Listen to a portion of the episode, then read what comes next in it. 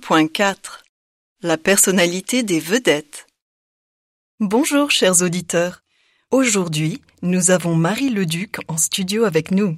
Cette jeune journaliste française a eu l'occasion de rencontrer les grandes vedettes du cinéma lors du récent festival du film à Cannes. Bonjour Marie. Merci d'être avec nous aujourd'hui. Bonjour Estelle. C'est un plaisir d'être avec vous. Je viens de passer une semaine merveilleuse à Cannes et j'ai plein de nouvelles pour vos auditeurs. J'aimerais commencer avec la plus grande star du moment, Brad Pitt. Comment vous l'avez trouvé?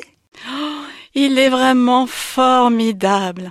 Il met les gens autour de lui tout de suite à l'aise avec son caractère aimable et chaleureux. À vrai dire, je suis tombée amoureuse de lui dès la première minute. Il est charmant, ouvert et bavard. J'ai surtout apprécié son sens de l'humour. C'est quelqu'un qui rigole beaucoup. Au cours de l'interview, j'ai découvert qu'il avait aussi un côté très sérieux et intelligent.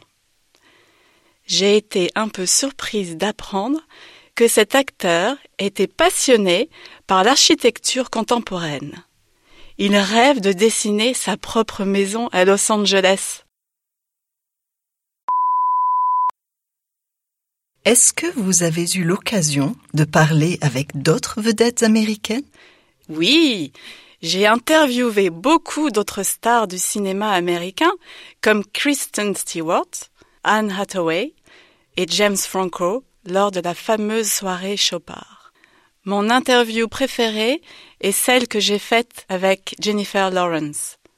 Je l'ai beaucoup aimée car elle est sociable et pleine de vie. J'ai trouvé cette actrice remarquable.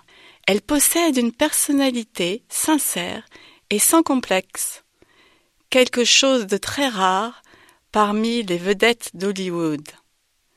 Elle m'a beaucoup parlé de son enfance et m'a expliqué qu'elle était une enfant anxieuse et maladroite. Tout a changé pour elle quand, à 14 ans, elle a commencé sa carrière d'actrice. Son travail l'a aidée à prendre confiance en elle-même. Merci Marie d'avoir partagé toutes ces histoires avec nous.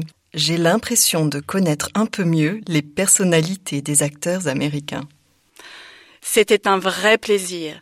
Merci Estelle et à la semaine prochaine.